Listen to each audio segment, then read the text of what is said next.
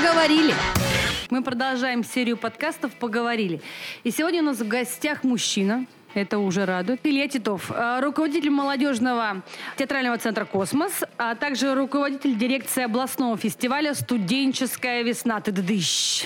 Студент, комсомол, спортсмен. Все верно я сказала? Все абсолютно верно. Вот такой я разноплановый. Классно. Именно потому мы тебя и позвали, собственно. Илья, ну расскажи э, для всех слушателей, как ты вообще оказался в театральной среде? Ну, наверное, это, конечно же, талант в первую очередь. Ну, это само собой. И скромность. Нет, я ладно, я шучу.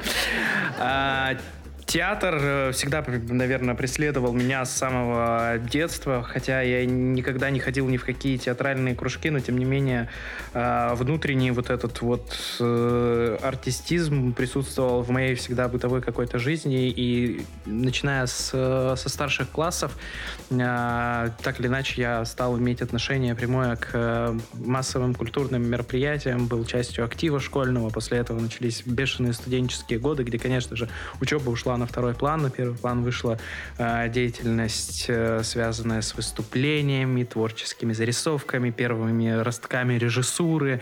И э, чем дальше, тем больше я знакомился с тем, что в городе, оказывается, есть достаточно большое количество именно любительского творчества, любительских театров. И постепенно-постепенно, как, э, как, не знаю, комета какая-то, это космическое тело, я постепенно приближался к этому большому сообществу. И и оказалось, что оно существует. Вот и поговорили. Не все знают, возможно, приоткрою завесу тайны, что твое первое образование э, не связано с творчеством. В принципе, ты учился, насколько мне известно, на физика. Это так? Это абсолютно верно, да. Ты доучился? Да. Прям доучился? Прям, прям доучился, до у меня диплом, да, по физике нефтяного и газового пласта. Я в определенном смысле я модельер. Э, тут человек, который моделирует физические процессы, которые происходят там глубоко-глубоко в земле и Угу. А вообще возможно ли такую профессию э, довольно-таки интеллектуально сложную, мне кажется, такую нагруженную, как-то совмещать с творчеством? Или в тот период ты только занимался физикой и ни-ни? Как раз таки нет, наоборот, я в меньшую сторону занимался физикой, а в большую занимался вот этим ни-ни. Ну, вообще, как говорится, физики, лирики, э, очень большое количество людей, которые, э, учась на физфаке, они безумно талантливые творческие люди. Это, может быть, это парадокс, может быть, так устроен мозг. Э, то есть он такой полярный, абсолютно полярные вещи, хотя и в физике есть большое количество творческих моментов. То есть наука, она на самом деле э, не такая закрытая, не такая консервативная, как кажется на первый взгляд. Там очень много моментов, где можно проявить именно вот эту вот безудержную энергию созидания, творчества, чего-то такого, что э, не всегда поддается просто описанию формы. Угу. Хотелось немножечко углубиться в историю вот твоего творческого восхождения, так скажем. А, расскажи, пожалуйста, э, помнишь ли ты свой первый, ну, пусть будет так, успех э, вот на сцене? Где это было, когда? Был ли ты физиком или только учился, или уже после первого образования? Когда вот прям выступил и «А, хорошо!» Пошли аплодисменты, девчонки побежали, ну это как обычно. Мне кажется, это, наверное, была история, связана со студенческой весной. Это были концертные программы. Вот на самом деле мы, начиная с первого курса, так или иначе пытались интегрировать себя в творческую деятельность методом проб и ошибок. То есть у нас э, были дебюты первокурсников, которых там, ну, в, перв, в первом э, как раз-таки вот, наверное, это был тот самый первый опыт. И по заявлению тех, кто э, тогда нас готовил, это было действительно ну, хорошо и круто. Одна из главных ролей была свалилась просто на меня э, в далеком далеком 2007 году, и тогда, конечно, концертные программы были не такими э, помпезными, классными, проектными, как это сейчас происходит, потому что сейчас э, концертная программа такая, это прям супер визитка любого университета, любого института, и поэтому к нему готовиться маленько по-другому. Тогда это был больше полет творчества, самодеятельности такой, и это, наверное, был как раз-таки такая точка отсчета, но потом постепенно развивались. Э, были у нас опыты, связанные с проведением мероприятий непосредственно в нашем институте, потом у нас были опыты, связанные с, с первыми ростками КВН, и потом э, мы стали частью не только с творческой составляющей своего института, но и университета вообще, и представляли уже университет на областной студенческой весне, и тогда это была одна из первых концертных программ, которая за долгое время до, вот, ну, не знаю, можно так сказать, прихода нас, э, которая заняла призовые места, то есть она стала лауреатом первой степени. До этого были какие-то успехи, потом была тишина очень долгая, но потом пришла какая-то творческая команда, и сложились как-то так звезды, и, что и те люди, которые были старш, старшиками для нас, которые нас готовили, и мы, как молодые, кто это все реализовывал, как-то и у нас э, был азарт, и у них был азарт, и, в общем, классно все случилось.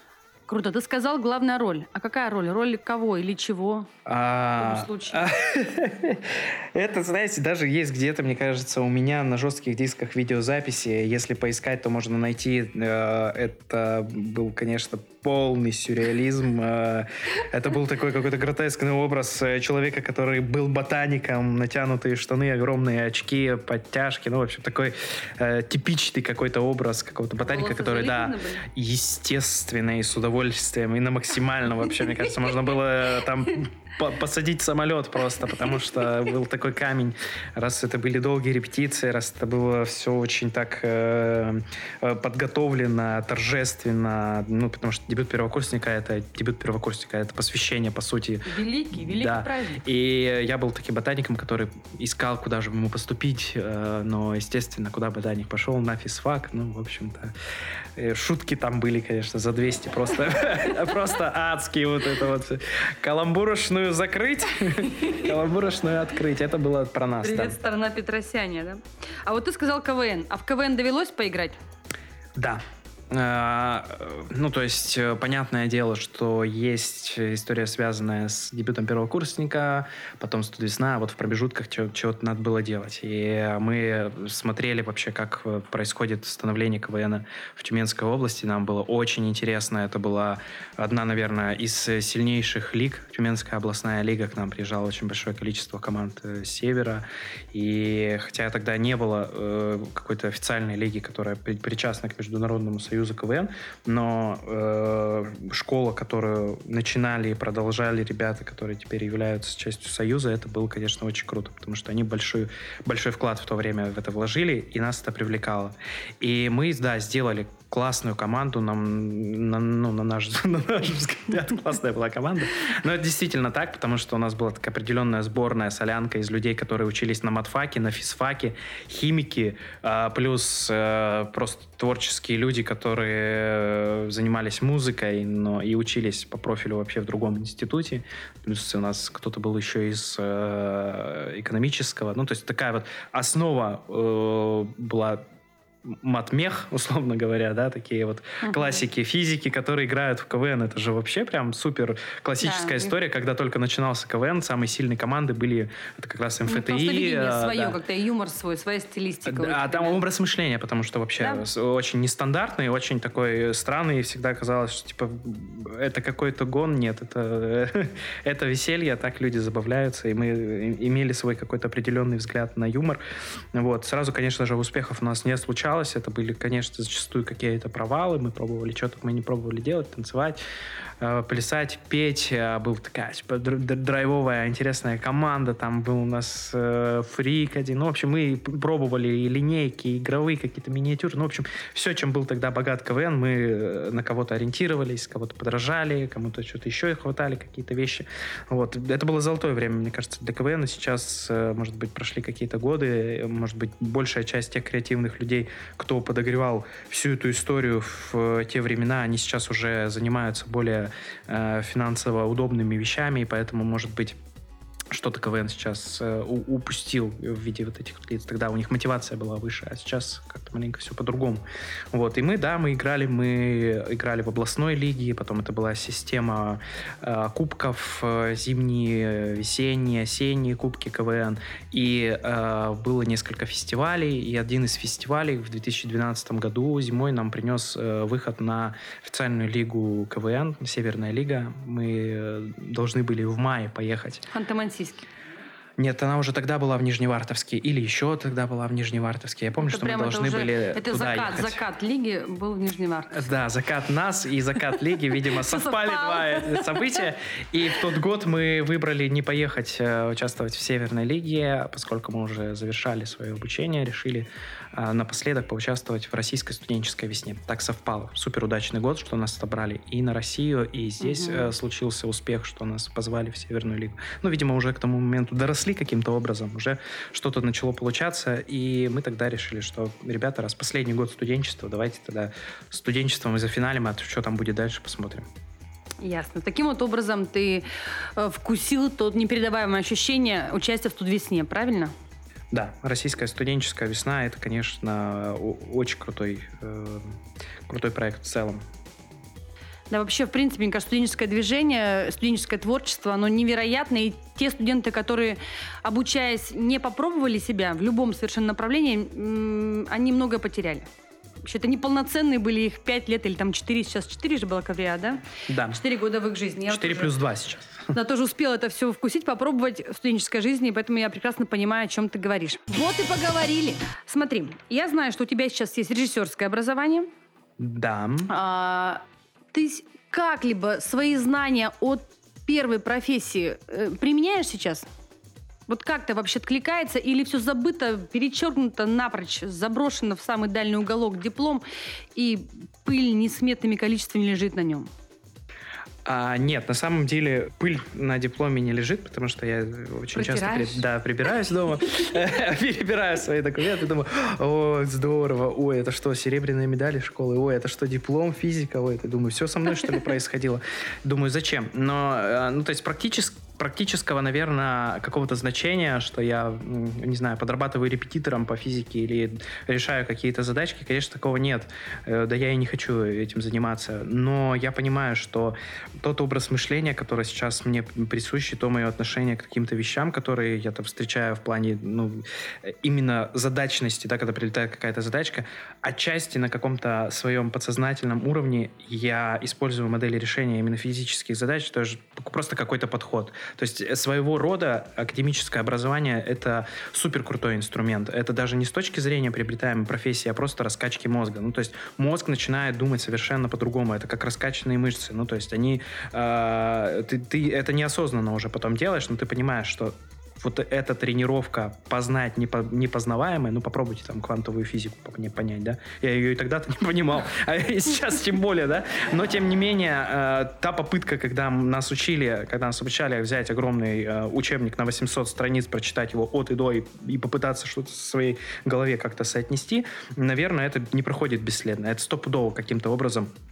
влияет на, э, на, на на уровень сознания, на какой-то, на какой-то подход к решению э, вот тех рабочих задач, тех жизненных задач. Вот это вот часть какого-то проектного мышления, наверное. Вот и поговорили. Илья, у меня появилось предложение. Прямо здесь, сейчас, э, как говорится, не отходя от кассы, проверить то самое твое нестандартное видение ситуации и вообще каких-либо вопросов. У меня подготовлен для тебя ряд э, интересных вопросов с кучей вариантов ответов. Твоя задача выбрать один правильный и один неправильный. Попробуем? Попробуем. Все, как, Попробуем. все как в жизни. Да. Вот такой вопрос. Какая профессия существует на самом деле? И варианты ответов. Дегустатор дыхания. Прелесть, да? Э, Это тебе не физик. Перевод- Переводник собачьего. Переводчик. Переводчик. Я без очков. Похититель сердец. Сниматель пенки. Ненавижу. А! Фу. Профессиональная Соня, взбиватель подушек, туалетный гид и фасовщик мышей. Вот среди этого всего есть существующие профессии, есть нет. Давай, предположим. Э, Надо одну существующую, Да. одну несуществующую, Да. да? Капец. Давай но- начнем с существующей. Существующие, но мне кажется, самое нормальное из Мгм. этих профессий, за что можно получать деньги, это взбиватель подушек. Потому что правильно взбитая подушка, это, Это дорогого деньги, да? стоит. Давай проверим. Да, действительно, ты был прав. Такая профессия существует. Возвращаемся э, к перечню э, предлагаемых профессий. Какой э, профессии нет? Какая выдуманная?